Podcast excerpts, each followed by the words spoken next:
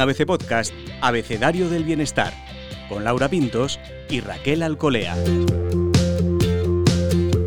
El trabajo es fuente de alegrías y de muchas preocupaciones. Uno de los problemas más habituales tiene que ver con el ambiente entre compañeros y con los jefes, los roces y los desacuerdos, la gestión de las relaciones, el estrés, los conflictos y la motivación. Cuando se habla del manido término personas tóxicas, lo más habitual es pensar en alguien del entorno familiar o del entorno laboral. ¿Cómo podemos manejar mejor este aspecto de nuestro día a día? ¿De qué manera podemos ir a trabajar con buen ánimo y sin que nos afecte la negatividad de los demás? ¿Hay forma de gestionar mejor un ambiente de trabajo tóxico? Soy Laura Pintos y en este episodio del podcast Abecedario del Bienestar, Raquel Acolea y yo hablaremos de todo ello con José Miguel Sánchez. Sí, él es psicólogo, especialista en entornos empresariales y deporte, además de coach ejecutivo, profesor universitario y autor de los libros El viaje del líder, La experiencia de resetearse y Poderoso como un niño. Bienvenido, José Miguel, al podcast Abecedario del Bienestar. Es un verdadero placer estar con, con, vosotras, Laura y Raquel.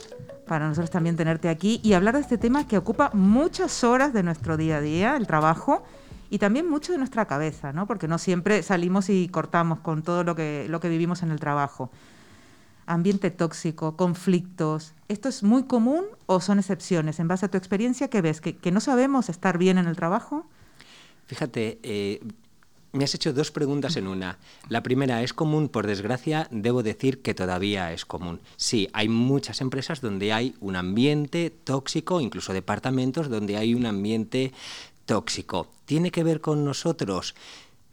Normalmente no, tiene que ver con cómo nos, nos, manejamos en ese ambiente tóxico. Y ahí si somos capaces de generar una serie de recursos o no para lidiar, gestionar dicho ambiente tóxico que muchas veces está causado por circunstancias, personas de nuestro entorno, en este caso el laboral.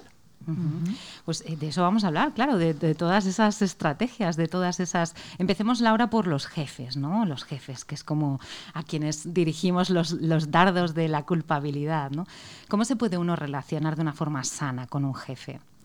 Pues mira, eh, lo importante entre, entre jefe y colaborador, una de las cosas más importantes es la comunicación. Yo tengo que saber qué necesita mi jefe de mí. Mi jefe tiene que tener claro cuáles son las expectativas, los objetivos que espera de mí. Si esto ocurre, la relación normalmente va a fluir y va a ser buena. ¿Qué pasa? Que muchas veces interpretamos, muchas veces creemos cosas que no se han validado por parte del jefe y por parte del colaborador. Por lo tanto, para mí una de las cosas más importantes es la comunicación. Para ello, decía antes la palabra validar. Voy a validar qué espera de mí. Si soy colaborador, si soy jefe, lo que voy a hacer es tener claros cuáles son los objetivos que necesito de las personas con, con las que trabajo. Pero esto es liderazgo bien hecho. Uh -huh. ¿Cuándo ocurre el entorno tóxico? Cuando el liderazgo no está bien hecho. Y, y tú, Raquel, mencionabas eh, los libros que he escrito y el último, El viaje del líder, va sobre liderazgo. Y aquí hablo de dos tipos de líderes que pueden ser líderes muy tóxicos. Y les pongo nombres. Al primero le llamé líder botánico. ¿Por qué? Porque es un capullo. ¿A qué me refiero? Ya lo leeréis. ¿A qué me refiero? Me refiero a que es una persona muy de la bronca, muy del palo y la zanahoria, muy paternalista y que las cosas se tienen que hacer como él espera que se hagan. Si te toca ese tipo de jefe, estás en un entorno tóxico. Pero hay otro tipo de jefe del que también hablo que se convierte en un líder tóxico. A este le llamé jefe impresora. ¿Por qué? Porque es un HP. y aquí entramos en un término que las dos conocéis, que es el psicópata organizacional. Este líder impresora es una persona que tiene una personalidad muy parecida a la del psicópata que está encerrado en la cárcel por haber asesinado o cometido ciertos delitos. De hecho, hay, un estudio del 2016 de Nathan Brooks, un psicólogo australiano, que hablaba, eh, hizo entrevistas en diferentes grandes compañías eh, norteamericanas y hablaba que uno de cada cinco CEOs tenían un perfil similar al del psicópata que estaba en la cárcel por, como decíamos antes, haber cometido una serie de delitos. Uno de cada cinco. Lo hizo en compañías norteamericanas, pero se puede extrapolar a Europa, primer mundo, y probablemente no estemos muy lejos. Por cierto, ese 1 sobre 5 es, la misma, es el mismo ratio que hay en las cárceles, es decir, hay un psicópata de cada cinco personas que hay en una cárcel. ¿Cuál es la diferencia? El psicópata organizacional, por supuesto, no te mata, pero sí tiene ese perfil que hace que tú al final quieras huir, quieras no estar ahí. En el caso más extremo, lo que va a hacer es, bueno, pues, pues utilizar el, abuso, el, bullying para que al final acabes, eh, acabes marchándote de, de, la compañía.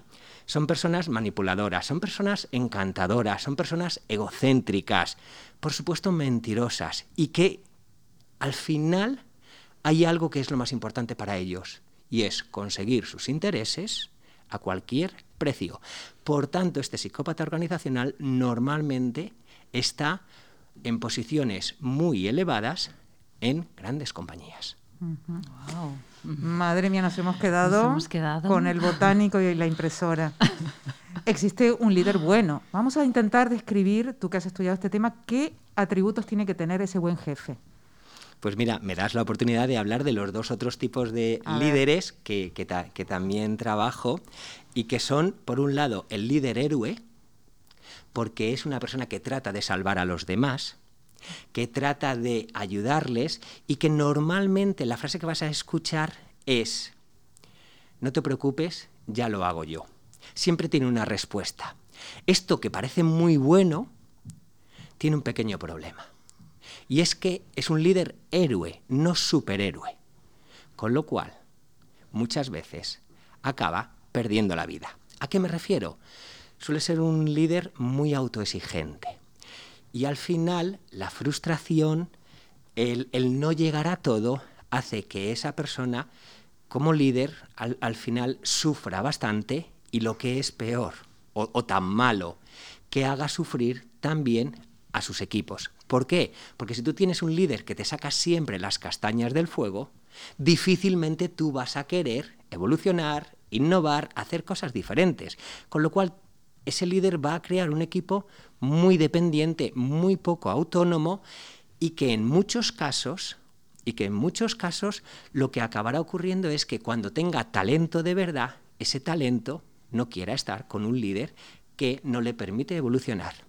¿Cuál es la diferencia del líder héroe con los otros dos?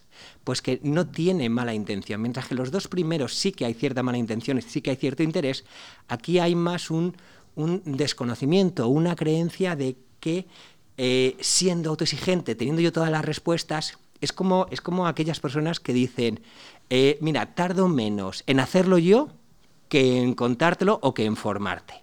Ese sería el líder héroe. Con lo cual es un paso mejor que los dos primeros, pero todavía no hemos llegado al que para mí es el tipo de liderazgo que necesitamos hoy. Se llama líder transformador, porque transforma el entorno en el que trabaja, porque transforma al equipo y le hace crecer, pero lo más importante, porque se transforma a sí mismo o a sí misma. Para mí es lo más importante, consigue transformar todo aquello que que es parte o que es parte de lo que lidera. Por lo tanto, es el líder transformador y, tiene una serie de, habilidades que si queréis ahora entramos eh, en ellas, tiene una serie de habilidades que también describo y que, tienen mucho que ver con ese, con ese liderazgo transformador. Claro, es interesante saber esas habilidades para saber si eso viene de fábrica, es decir, hay un carácter que, puedas ir ser pues como más líder en este sentido, o si eso se puede aprender, ¿no? Y se puede ir con la experiencia, con, con la formación incluso, si se puede aprender a ser ese tipo de líder. Raquel, me parece una pregunta muy, muy oportuna, porque si yo te contestara viene de fábrica, cada uno de nosotros diríamos, uy, me ha tocado, no me ha tocado, mm, qué mala suerte. Y hasta mañana, sí, Claro, sería determinista, es decir, a mí me tocó y a ti no, a ti sí, a mí no. No, se puede aprender. Como casi todas las cosas buenas en la vida se pueden aprender. ¿Cuáles son estas habilidades de las que hablaba para conseguir llegar a ser un líder transformador y que hoy necesitamos en, en las compañías? La primera es bienestar integral. Es decir, yo no puedo liderar a otros si no me lidero a mí mismo. Yo no puedo ser muy bueno en un ámbito de mi vida, el profesional, y luego ser menos bueno en otros ámbitos, el familiar, el personal, los propios hobbies, eh, los amigos, cualquier otro ámbito en el que también me mueva. Va a ser muy difícil. Segundo, pensar de forma diferente. Vivimos en un mundo, y hoy estamos viviendo, somos conscientes de que vivimos en un mundo cambiante. En 2008 hubo una gran crisis como no había habido desde los años 20, del siglo XX. recientemente hemos tenido una pandemia, ahora estamos con conflictos bélicos. El mundo es un, es un mundo que cambia a toda velocidad. En una empresa pasa igual. Tú no puedes hacer lo mismo que hacías hace dos años o que hacías hace cinco años con tus clientes, con tus colaboradores, con tus compañeros, etcétera, etcétera. Por lo tanto, pensar de forma diferente. Esto te va a llevar a la capacidad de innovación y esto te va a llevar a la excelencia. La excelencia entendida como lo contrario de la autoexigencia. Mm. Vivimos en un mundo tan cambiante, tan rápido, que no nos da tiempo a ser perfectos. No tenemos tiempo para ser perfectos. Por lo tanto, tenemos que ser excelentes. Y en esa excelencia cometeremos errores, pero aprenderemos de ellos. Mientras que la autoexigencia cometeremos errores y los veremos como fracaso y por eso vendrá la frustración. Tercero, eh, valentía en la toma de decisiones. Coraje en la toma de decisiones. Es un momento en el que tenemos que, tener, que tomar decisiones, en el que no tenemos que tener miedo. El miedo está alrededor nuestro, pero la mayoría de nuestros miedos no ocurrirán. Hay un estudio muy bueno que se preguntó a una serie de personas a qué tenías miedo. Y bueno, pues dijeron todos los miedos que podéis imaginar, la enfermedad, perder el trabajo, a que me pase algo, a que le pase algo a mis seres queridos, bla, bla, bla. Cinco años después se volvió a unir, a, convocar al grupo, a cada uno le dieron su lista de miedos y les preguntaron en estos cinco años cuántos de estos miedos sí se han hecho realidad. 5% se habían hecho realidad 5% de manera azarosa, pues habían acabado ocurriendo, 90% restantes no ocurrieron. Ahora nos tenemos que preguntar cuánto nos limitan nuestros miedos esas anticipaciones negativas que muy probablemente no acabarán ocurriendo. ¿Cuánto nos limitan? Por lo tanto, la, la tercera es coraje en la toma de decisiones. Cuarta, humildad como no podía ser de otra manera. Y humildad tiene mucho que ver con conocer tus puntos fuertes, pero sobre todo conocer tus áreas de desarrollo, de desarrollo y actuar en consonancia con ellas. Las personas humildes son esas personas que se autoconocen, una de las, de las metacompetencias de la inteligencia emocional, el autoconocimiento, que se conocen bien y que conocen sus áreas de desarrollo. Por lo tanto, desde ellas trabajan. Por cierto, uno de los valores que más eh, valoran los empleados en un CEO, en, los primeros directivos de, y directivas de las compañías, es la humildad. La humildad tiene que ver con eso, con conocer tus áreas de desarrollo. y ¿Qué rasgos de, humildad? ¿Cómo se identifica la humildad en alguien? ¿no? Porque es una palabra como muy grande, ¿no? Pero... Pues mira, la humildad se identifica, y yo la relaciono mucho con la siguiente habilidad, que es la empatía. En la humildad tú no estás mirando hacia tus intereses. ¿Recordáis lo que os decía del líder impresora muy egocéntrico, etcétera? En la humildad tú no miras a tus intereses. En la humildad eres consciente de tus vulnerabilidades. Como seres humanos somos vulnerables. No podemos hacerlo todo perfecto, no podemos estar eh, siempre bien ni conseguir todo lo que, lo eh, a lo que aspiramos. Sí que podemos dar lo mejor de, nosotros para llegar a donde queremos llegar. Y eso siempre lo tendremos que poner en valor, eh, em, elevar nuestros estándares para conseguir lo, que queremos eh, conseguir. Pero la humildad tiene mucho que ver con la vulnerabilidad, con ser conscientes de que somos vulnerables y de que somos falibles, es decir, no vamos a conseguir todo, pero no pasa nada, en aquello que no consigamos aprenderemos en esos errores. Eh, decía, tiene mucho que ver con la siguiente, que es la empatía. La empatía entendida, Daniel Goleman habla de tres tipos de, empatía. La empatía racional, eh, entiendo cómo piensas y soy capaz de pensar como tú. La empatía emocional, entiendo tus emociones y soy capaz de sentirlas también porque soy humano.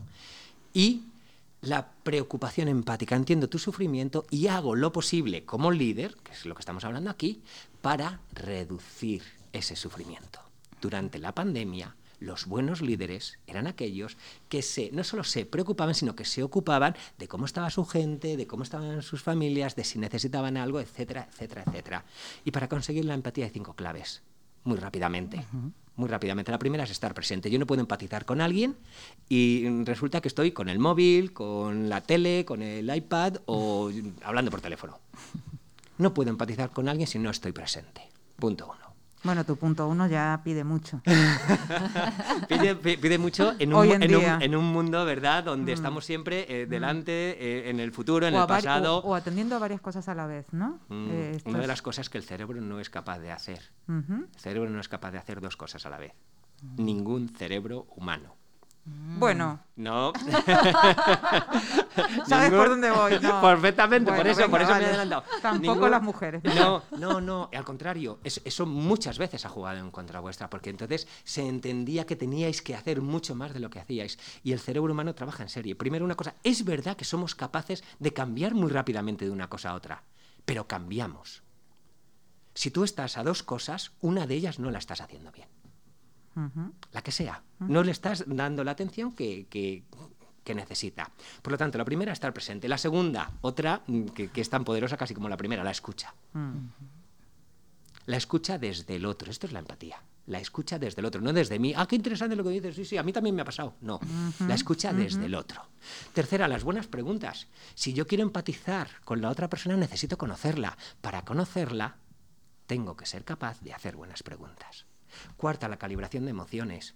A pesar de las mascarillas, las emociones siguen viéndose en nuestras caras, en nuestros ojos. Ahora estamos con mascarillas, pero en nuestros ojos estamos viendo las emociones. Las emociones se ven en nuestra corporalidad. Por lo tanto, calibrar las emociones del otro te va a permitir empatizar y darte cuenta cuando lo que estás diciendo le está gustando o cuando lo que estás diciendo como líder no le está encajando bien. Y la última, si las cuatro primeras se hacen bien, lo que vas a conseguir es lo que llamamos en psicología rapport, una conexión. Una conexión natural en la que la conversación entre el líder y el colaborador o entre dos personas fluye. Y tú no sabes por qué, pero eso está yendo bien. El por qué son que has hecho bien las cuatro anteriores. José Miguel, con todo esto que nos cuentas del líder, no dejo de pensar en el que no es líder. Quiero decir, ¿ese ambiente tóxico está realmente determinado por el jefe o los empleados o el resto del equipo pueden cambiarlo? Aunque tengan un jefe regulín de tus dos primeros? Pueden cambiarlo. A ver, mm, como psicólogo, te digo, nadie cambia si no quiere cambiar. Es decir, si nos encontramos con un líder que por la razón que sea no quiere cambiar, va a ser muy difícil. Y yo como coach a veces me han contratado para ver si tú le puedes cambiar. Y si la persona no quiere cambiar, ya puedes tener al mejor coach, al mejor psicólogo, al mejor gurú, que la persona no quiere cambiar. Con lo cual, si partimos desde ahí como empleados, estamos en desventaja. ¿Qué sí podemos hacer nosotros si estamos con un líder tóxico? De los dos primeros que, que, decíamos. Bueno, la primera es fácil. Es una acción que me aleje de ese líder cambiar tóxico. De trabajo, mm, rápidamente se nos viene cambiar de trabajo. Yo siempre hablo, yo siempre hablo cambiar de jefe. cambiar de jefe, eh, asesinarle, pegarle una paliza, cambiar de jefe. Pero en la mayoría de los casos no es tan fácil, no es tan sencillo o no es posible. De todas maneras, ahora en Estados Unidos se está hablando de la gran dimisión, algo que está llegando a Europa. Es decir, personas que están muy hartas del trabajo en el que están y que deciden irse, como decían nuestros abuelos, con una mano delante y otra detrás, antes de seguir poniendo en riesgo su salud física y sobre todo la otra, la mental. Y sobre todo la otra. Por lo tanto, esa es una opción, pero hay más. Dos, yo le llamo orientado a la emoción. Yo puedo cambiar la emoción que me produce. Si solo me fijo en mi jefe, en ese jefe botánico o en ese jefe impresora, está claro que todo lo que voy a ver es malo y todas las emociones que me van a venir son nefastas. Pero ¿qué más cosas tiene mi trabajo? pues resulta que tengo mm, proyectos mm, que son muy retadores. Resulta que tengo unos compañeros que son mm, mágicos. Cada vez que estoy con ellos disfruto un montón. Resulta que me pagan bien. Resulta que estoy en una gran empresa con una gran eh, marca que, que me da algo. ¿Qué cosas sí tiene buenas mi trabajo. Si yo me fijo en eso más que en el tipo de jefe que tenga, es verdad que en las interacciones con el jefe, sobre todo en las que no vayan bien, voy a sufrir, pero si yo me fijo más en todo lo demás, voy a generar muchas emociones positivas que van a equilibrar esa lucha entre el jefe tóxico que tengo y todo lo demás que tiene mi trabajo. Si yo solo me fijo en el jefe, estoy perdido, clarísimamente.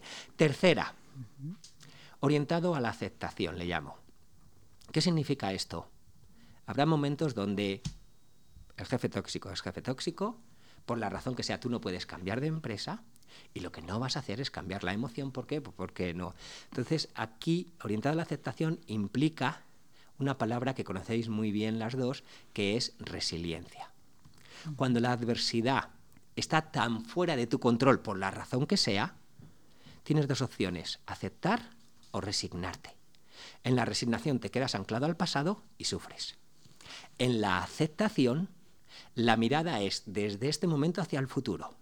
Ahora mismo, por la razón que sea, no puedo irme y no quiero cambiar la emoción. Con lo cual, ¿qué sí puedo hacer en el futuro para que lo antes posible mi situación sea otra? Pero desde la aceptación.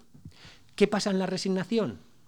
Qué pena, qué mala suerte, me ha tocado este jefe y encima el mercado laboral no me da oportunidades. Todos esos pensamientos de resignación me anclan a un pasado que no puedo cambiar y que además está limitando mis posibilidades de crear mi presente futuro. Desde la aceptación, yo estoy en ese continuo presente-futuro, que en la resignación estoy en el continuo pasado-presente y nunca llego al, presente. Por lo tanto, orientado a la aceptación es resiliencia y tiene que ver con, bueno, estoy ante una adversidad, no está bajo mi control, pero voy a hacer todo lo que esté en mi mano para salir mejor que entre. Esa es la definición al final de, resiliencia. ¿Y qué de la relación con los compañeros? ¿no? Porque es importante eh, tener ese equilibrio, ¿no? ese apoyo mutuo, esa complicidad, ese compañerismo, ¿no? que es la, palabra. Entonces, para trabajar sanamente en un entorno competitivo pero sano, eh, ¿cuáles son las claves? Pues mira, eh, tú, estás hablando claramente del, trabajo en equipo y yo que trabajo mucho con comités de dirección o, con equipos naturales eh, para convertirles en equipos de alto rendimiento, vuelvo otra vez al principio de nuestra charla. La comunicación es clave en un equipo de alto rendimiento. Pero hay algo más, los objetivos compartidos. Es decir, en un equipo de alto rendimiento, en ese compañerismo del que estás hablando Raquel, no puede ser que cada uno vayamos a la nuestra o que cada uno vayamos por un lado diferente a, bueno, pues a conseguir nuestros propios intereses. Sería todo lo contrario. Por otro lado, eh, estábamos hablando de, esa comunicación.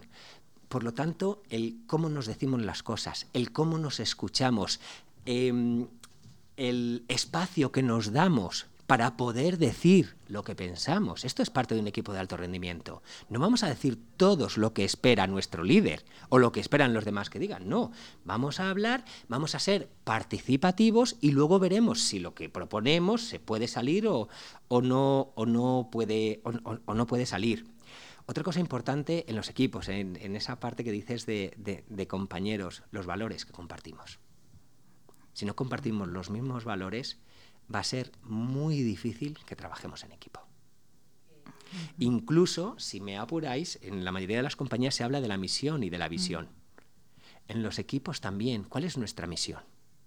¿Qué queremos conseguir? ¿Qué le vamos a dar a esta compañía, a este departamento, a este equipo que lo haga mejor? Y luego, eh, hay una cosa que es también muy importante, que para mí está muy dentro de la comunicación, pero si me permitís lo separo un poco, que es el darnos feedback. El poder decirnos, eh, jo, qué bien has hecho esto, un feedback positivo, me encanta, qué bien ha salido, o gracias por haberlo hecho, bien hecho, pero también un feedback constructivo. Mm, esto al final no ha terminado de ser tan bueno como esperábamos. ¿Qué podríamos hacer diferente la próxima vez? Y hay una última cosa que yo metería siempre en todo equipo de alto rendimiento la confianza. La confianza entre los miembros. Uno, la autoconfianza. Quiero ser parte de este equipo y disfruto siendo parte de este equipo. Segundo, la confianza con mis compañeros, porque al final los equipos, esto es una frase muy manida, que es, eh, eh, bueno, pues una cadena se rompe por el eslabón más débil, ¿no? Pues, pues el equipo tiene que confiar, tienen que confiar todos en todos los miembros y ayudarse mutuamente. ¿Para qué? Bueno, pues para al final conseguir esos objetivos, esas metas de las que hablábamos al principio, que todos compartimos. José Miguel, eh, em, en todo esto que cuentas también hay una parte, bueno, cuando pasa algo malo en el trabajo o tienes un jefe tóxico o tienes una situación, los equipos también se em, comentan, ¿no? ¿Qué responsabilidad tenemos en ese, en ese clima de trabajo que se, en la queja, en, fíjate lo que ha hecho, fíjate el salario, fíjate tal, porque también se generan ahí eh, unas dinámicas que son un poco difíciles, ¿no? Que se, que se magnifican un poco. ¿Cómo tenemos que actuar? ¿Tenemos que cortar con, esa, con ese tipo de conversaciones? ¿Cómo, hacemos para, entre esa confianza que tenemos y las ganas de compartir y no seguir sumando toxicidad al ambiente? Mira, Laura, ahí estás hablando de conflicto. Mm. Y para que haya un conflicto necesitas dos partes. Mm. Aquí estás poniendo una, el líder tóxico, y por otro lado el equipo. Lo mejor que le puede pasar al equipo para mantener el conflicto es encontrar con quién Mm. Con quién pelear. Ante quién unirse. Claro, nos unimos todos, exactamente, Laura, nos unimos todos contra el jefe. Y entonces lo que hacemos es que nos retroalimentamos. Claro, Fíjate, es. que otra vez, y lo que te ha hecho a ti, y ayer me lo hizo a mí, y entonces, ¿todo esto para qué te sirve? Desde mi punto de vista, para nada. Se llama queja. Y la queja, muy parecido a la resignación de la que hablábamos hace unos minutos, te ancla al pasado. La queja te, ancla al pasado y te convierte en una víctima. Hmm. Y cuando eres una víctima, tienes muchos menos recursos, muchas menos habilidades para salir de esa situación que te hace víctima. Por lo tanto, la queja desde mi punto de vista ni como desahogo, pero puedo entender que para muchas personas, oye, danos cinco minutos, en psicología se catarsis. llama, eh, bueno, ah. catarsis e incluso ventilar. En, psicología dice, bueno, dame cinco minutos para que ventile. Ventile significa que voy a soltar todo, vale, ya cuando solta todo, venga, ahora vamos a empezar, ¿vale? En una sesión, imaginaos, ventilo en cinco minutos, me quejo de todo, venga, ahora ya vamos a trabajar. Porque si en vez de ser cinco minutos de queja, son cinco horas, son cinco días, son cinco meses de queja, la queja te impide avanzar. Mm, en la queja tú estás en un lugar que es la mala suerte, que es ¿por qué a nosotros? que es ¿por qué a mí? Mm, Pero no hay en ningún, en, ningún momento, no hay un ¿cómo salgo de aquí? Mm. ¿Qué otras posibilidades tengo? ¿De qué otra manera me puedo sentir? ¿De qué otra manera voy a influir en mi jefe? ¿O voy a tratar de influir? ¿O qué necesito hacer para estar lo menos posible con este jefe? Ahí, en, España lo utilizamos menos, pero en Sudamérica se utiliza mucho la distinción entre queja y reclamo. ¿Vale? Entonces, cuando yo hago un reclamo, lo voy a hacer a la persona que pueda hacerlo, pues yo puedo tener una conversación con mi jefe y ver sus expectativas, tal, o yo puedo hacer un reclamo a mí mismo y decir, vale, hasta aquí. Ya está bien. Hasta aquí. ¿Cómo voy a cambiarlo? Y entonces lo que decíamos antes, si hago una acción y me voy de la compañía, si cambio la emoción o si simplemente acepto hasta que pueda eh, encontrar lo siguiente que, puedo. Pero la queja solo me va a meter cada vez más en un pozo del que me va a costar me va a costar salir. Y convertirte en una víctima, aunque tuvieras razones para ello, nunca te va a ser beneficioso porque nunca te va a traer emociones que te hagan mejor, que te hagan disfrutar y que te hagan mejor para salir. Cuando empieza el run run y el venga y esto mal y esto mal y esto mal y esto mal y esto mal, ¿cómo se neutraliza la queja? O al menos, ¿cómo se camina hacia otro lado, ¿no? hacia algo más rico, constructivo, que ayude, ¿no? Porque parece que la queja no ayuda, ¿no? No, la queja no ayuda y además me encanta hacia algo más rico. Mm, Desde el punto de vista de las emociones, sí, yo quiero cosas ricas, yo quiero eh, cosas que me beneficien. Las, las quejas al final, para que yo diga qué mala suerte tengo, porque a mí, yo primero lo he pensado. Es decir, las quejas al final son pensamientos. Y son pensamientos negativos. Y son pensamientos anclados a cosas del pasado? Pues cuando vino el jefe, pues cuando entré en esta empresa y no me di cuenta del ambiente que había. Son pensamientos. ¿Qué tenemos que hacer? Cambiar esos pensamientos. Mira, para mí una de las cosas más importantes para cambiar un pensamiento es hacerle lo que llamamos el cuestionamiento socrático. ¿Para qué quiero la queja? Primera pregunta. Segunda pregunta, ¿dónde me lleva? Si yo contesto a estas dos preguntas en profundidad, con una reflexión individual, personal, potente y profunda, ¿para qué quiero la queja? ¿Dónde me lleva? Es decir, el para qué es qué objetivo. El dónde me lleva es qué coste. Entonces, si yo respondo a esas dos, me puedo hacer la tercera. Y la tercera es, ¿qué puedo hacer diferente? Una vez que sé para qué lo quiero, en la mayoría de los casos, para nada, ¿para qué quiero la caja? Para nada. ¿Dónde me lleva a un sitio muy feo y de mucho sufrimiento, ¿qué voy a hacer diferente? Y ahí empieza a ver los cómo. ¿Qué más puedo hacer? Pues hay una, herramienta que utilizamos los, los psicólogos, reestructuración cognitiva. Tú reestructuras, yo hablo en, el segundo libro de resetear tu cerebro. Tú reestructuras tus pensamientos. Lo que haces es que haces la lista de pensamientos, de quejas que te hacen daño y al lado montas una lista que sustituye a cada uno de los pensamientos. Es decir, si yo me digo no puedo, yo me puedo decir estoy preparado. Imaginaos un proyecto, no puedo hacer presentaciones en público. Eso es lo que yo me digo. El pensamiento que lo sustituye sería me voy a preparar para hacer presentaciones en público. O voy a buscar ayuda para hacer presentaciones en público. O voy a pedirle a Laura y a Raquel, que son muy buenas presentando en público, que me cuenten cuáles son sus trucos. Y voy a modelarlas, que es como hemos aprendido los niños, imitando desde niños, imitando, modelaje. Bueno, pues voy a imitar a Laura y Raquel que lo hacen muy bien. Por lo tanto, yo tengo esa lista de pensamientos queja, de pensamientos negativos que me hacen daño y tengo la lista que los sustituye. A partir de ahí lo que voy a trabajar es en pillarme, en pillarme en esa queja, en darme cuenta, pillarme significa tomar conciencia de que me estoy quejando, de que estoy pataleando y como la rabieta en los niños, si los padres no se equivocan, no les sirve para nada. Que sí, que quiero la chocolatina, que quiero la chocolatina, pero si los padres no se equivocan, la chocolatina no se va cada vez que la pide. Claro que tendrá una chocolatina de vez en cuando, pero no cada vez que la pide en medio del supermercado. Esto me, entendéis perfectamente. Eh, porque hemos tenido niños todos y, cuidado con esos, con esos errores. Por lo tanto, en el momento que yo tomo conciencia de que estoy quejándome, que, al final es una, paleta, una pataleta, aunque tenga razón, es decir, tengo un jefe tóxico, partimos de ahí, pero no me sirve para nada la queja, yo lo que voy a hacer es cambiarlo y buscar el pensamiento sustituto. Y a partir de ahí me lo voy a repetir una y otra vez. De esa manera generaré la reestructuración cognitiva. Ante una situación que potencialmente podría abrir José Miguel, te voy a interrumpir. Hay que escribirlo. Eh, para mí escribir es lo más maravilloso. Por eso. Eh, por una razón. Cuando tú escribes, estás eh, eh, utilizando unas partes del cerebro que cuando estamos con el iPad, el, el, móvil, el ordenador, no se estimulan. Porque uno se cree que se va a acordar de todo, pero no hay que escribirlo y luego hay que repetirlo. Pero, Laura, yo me refiero a escribirlo sí, sí, con boli o con lapicero, mm. porque estimulamos unas partes de nuestro mm. cerebro que tienen que ver con la parte emocional, con el sistema límbico y que nos hacen más creativos y que nos permiten reflexionar con más profundidad. Pero sí, si no tenemos un, bueno. en mano, vengan, en, las notas del móvil. Mejor que, tirar de memoria porque, porque eso sería un error. A mí se me ocurre preguntarte, claro, em, en los grupos, en las familias, por supuesto, en los grupos de trabajo también, que llevan tiempo juntos, se generan roles, ¿no? Mm.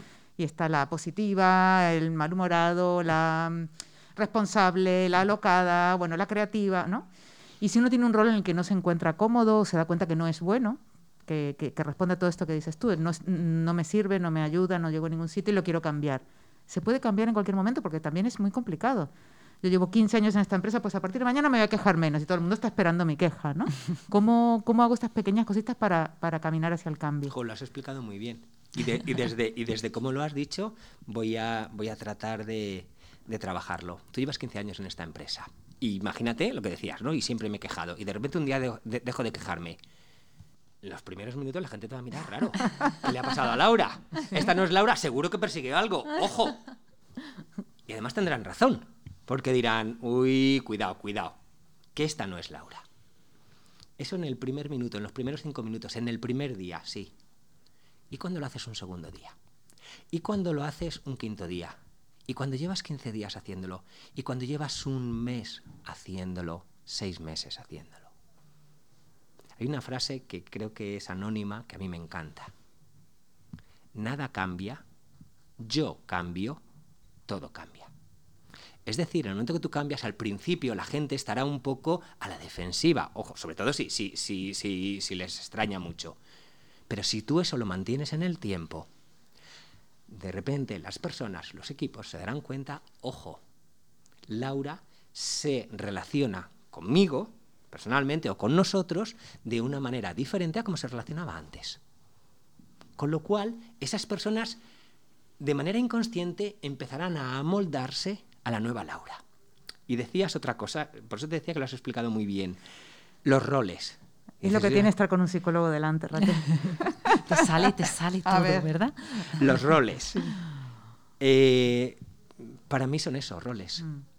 Déjame que, mm. utilice una palabra más técnica. Patrones de conducta. Esas personas que dicen, yo soy tímido. Bueno, eres tímido hasta que un día decides dejar de ser tímido. Lo que pasa que durante la mayor parte de tu vida has elegido situaciones donde estar detrás, estar en un lugar más apartado, por la razón que sea, porque lo has modelado, porque lo has aprendido, porque tuviste una mala experiencia, te venía mejor. Pero puedes ser tímido y mañana, si quieres, si te beneficia, si lo necesitas en tu puesto de trabajo, también podrás ser extrovertido. ¿Vas a ser el más extrovertido del mundo mundial? Probablemente no. Pero nosotros tres, que podríamos decir que somos extrovertidos por nuestro trabajo, por, por lo que hacemos, etc., los tres sabemos que hay momentos de nuestra vida donde somos tímidos también. Por lo tanto, para mí son roles.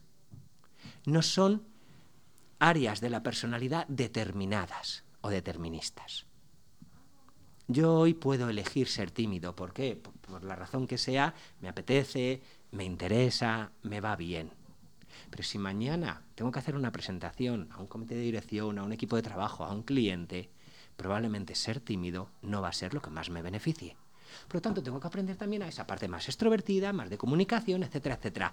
Roles. Ahora, necesitamos hacer ese esfuerzo para cambiar. Y muchas veces, y, muchas veces eh, no sabemos cómo. Y yo digo lo de siempre, a veces también hay que buscar ayuda. Mm. Es decir, si a ti en casa se te rompe una tubería. Lo que haces es llamar al fontanero. No te pones tú ahí a soldar la tubería de plomo. Vamos, yo no me pondría. Llamamos a un fontanero. Sin embargo, con los temas de salud mental de los que hablábamos al principio, pocas veces está cambiando, pero pocas veces buscamos ayuda afuera. Y a veces, bueno, pues eh, a todos nos va bien que haya una persona que de repente nos le dé nombre, eh, nos haga entender y desde ese entender, desde ese entendimiento, ser capaces de, bueno, comenzar un camino diferente y más beneficioso para cada uno de nosotros. Por eso nos gusta tanto invitaros para que contéis esto y acercar un poco esto cómo simplemente hablar con alguien que sabe que te puede guiar te lleva a encontrar esas puertas, esas ventanas a lo mejor. Mientras hablaba José Miguel, Raquel ha tomado algunas notas para hacernos un pequeño resumen de todo esto que nos has contado eh, bueno, sobre el ambiente tóxico, los líderes, el trabajo. Sí, porque además eh, tiene unas ideas tan estructuradas que, mm, fíjate, no, es, no, es, habitual que tenga apuntes limpitos, pero los tengo, ¿eh? los tengo. y bueno, pues eh, lo primero que destacas de todo en todos los ámbitos, ¿no? Con los jefes, con los compañeros, en general, en un equipo, la palabra clave, comunicación, siempre la comunicación, para que nosotros sepamos qué espera nuestro jefe de nosotros y, también nuestro jefe eh, pueda comunicar los objetivos, que tenga claros los objetivos. ¿no? Cuando nos has explicado qué tipos de líderes tóxicos hay, bueno, nos morimos de la risa. Botánico, que no reproduzco lo que es. No nos olvidaremos más del botánico y del, otro. Y el impresora, también esa HP se nos ha quedado grabada, ¿no? Y, y además es que describe directamente las cualidades de un psicópata organizacional. O sea, una palabra difícil, pero que todos sabemos lo que es. Y en el camino hacia el buen jefe nos encontramos un amago, un intento, el líder héroe, bueno, con muchas habilidades, capaz de ayudar a los demás, con, bueno, pues eso de que todo me lo echo a la espalda y bueno, estupendo, pero tiene sus problemas, sus dificultades. Entonces, en el camino hacia ese buen líder, encontramos al líder transformador, que ese sí, ese sí que nos convence, ¿no? Que transforma el entorno, al equipo, pero lo mejor de todo, a sí mismo, ¿no? Cambia, evoluciona, es flexible con todo. ¿Y cómo se llega a eso? Con distintas habilidades. Bienestar integral, que tenemos que estar bien, eh, con la excelencia, o sea, no somos perfectos, nos dices, pero podemos ser excelentes, con el coraje, la humildad y la empatía. Para la empatía, estar presente, escucha al otro, ¿no? Desde el otro, no desde nosotros mismos, hacer buenas preguntas, calibrar las emociones y tener conexión. Conexión, qué palabra tan maravillosa. Y con las compañeros, muy bien. Intentar mejorar la relación. Pues tenemos que hacer varias cosas, ¿no? Por ejemplo, em, si yo tengo algún compañero que, no, no, no, no, le entiendo o no tal, de nuevo, la palabra mágica, la comunicación. Tenemos que eh, darnos feedback entre nosotros, con el jefe, los equipos, tener visión, misión, esas palabras que se nos graben como siempre a fuego. Y en caso de conflicto y en caso de queja y de que nos convirtamos en víctimas, vayamos a cambiar el pensamiento. Cambiamos los pensamientos negativos por otro tipo de pensamientos que nos lleven a esa reestructuración cognitiva, resetear el cerebro, ¿no? Con el cuestionamiento socrático, ¿para qué me quejo? ¿Dónde me lleva esa queja? ¿Qué puedo hacer diferente? Bien, me pillo, lo escribo y evoluciono y cambio. Y me quedo, Laura, con esta frase final eh, que nos ha comentado José Miguel, nada cambia, yo cambio, todo cambia. Qué bonita. Me la voy a tatuar.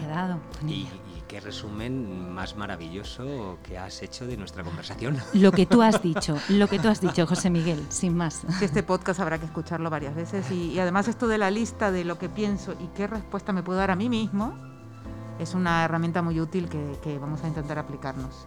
Muchísimas gracias por participar en el podcast Abecedario del Bienestar. No, ha sido un placer y las gracias os las tengo que dar yo a las dos por, por invitarme. Ha sido un gustazo y hasta la próxima, bienestarios.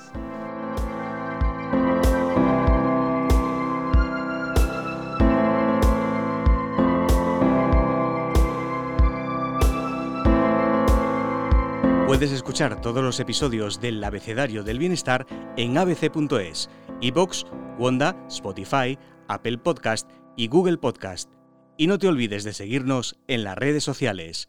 ABC-Bienestar.